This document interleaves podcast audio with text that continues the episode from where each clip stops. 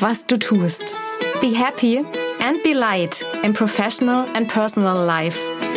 Ich bin Janina Pernsoth und ich freue mich, dass du dir meinen Podcast anhörst. Wie du noch mehr lieben kannst, was du tust. Wie versprochen kommt hier die Fortsetzung der letzten Folge.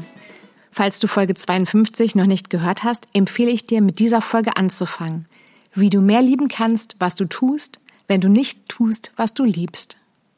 Ich bin wirklich gespannt, was du ausprobiert hast seit der letzten Folge. Teile deine Erfahrungen gerne auch mit mir auf Social Media, zum Beispiel in meiner Facebook-Gruppe Liebe, was du tust. Egal, ob du im Moment etwas tust, was du gar nicht liebst, oder du einfach noch mehr lieben willst, was du tust. Gleich geht es weiter mit Tipps. Ich mag ja diese Wortspielerei und ich hoffe, dass sich dein Hirn davon nicht verknotet.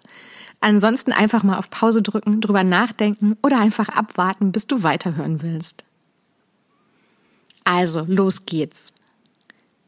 Schön finde ich den Tipp mit Weite, den ich von einem ehemaligen Kollegen erhalten habe.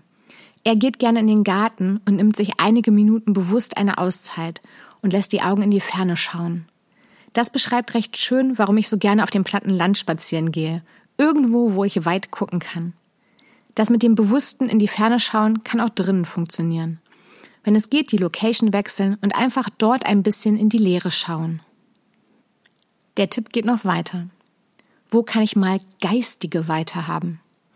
Gut ist auch dafür ablenkungsfreie Zeit, ohne Handy und Co.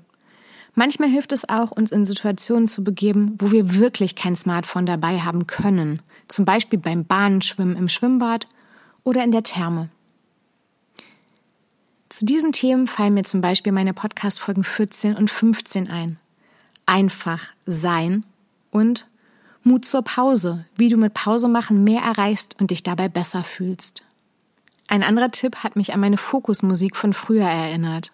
Wenn ich da in lauter Umgebung arbeiten musste, hatte ich immer gleiche Musik, die mich nicht abgelenkt hat, die ich dann laut mit Kopfhörern gehört habe. Was auch helfen kann, ist, dich anderweitig kreativ auszutoben. Und beim Kreativsein gibt es ja diverse verschiedene Möglichkeiten zum Beispiel etwas mit den Händen, mit dem Hirn oder mit dem Herzen zu erschaffen. Ich selbst mag zum Beispiel basteln und kreatives Schreiben. Vielleicht hilft es dir aber auch mehr, dich beim Sport auszupowern. Bei monotonen Tätigkeiten kannst du deinen Kopf vielleicht auch anderweitig unterhalten, zum Beispiel mit dem Anhören von einem spannenden Podcast. Weißt du eigentlich, was du liebst und was du machen willst? Hör dir hierzu doch meine Folge 2 an.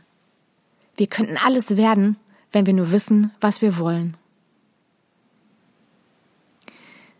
Ganz schwierig wird es, wenn wir uns über unsere Leistung definieren oder immer definiert haben und das nicht mehr geht, weil wir nicht mehr lieben, was wir tun.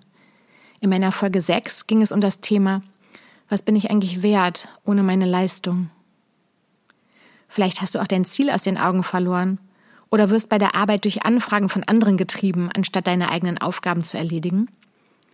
In Folge 41 ging es um das Thema Kreieren oder Reagieren. Wie sieht dein Arbeitstag so aus? Ich habe ja nicht viele Interviews in meinem Podcast gemacht, aber eins war mit Frank Behrendt, und zwar Folge 11. Liebe dein Leben und nicht deinen Job. Was funktioniert für dich besonders gut?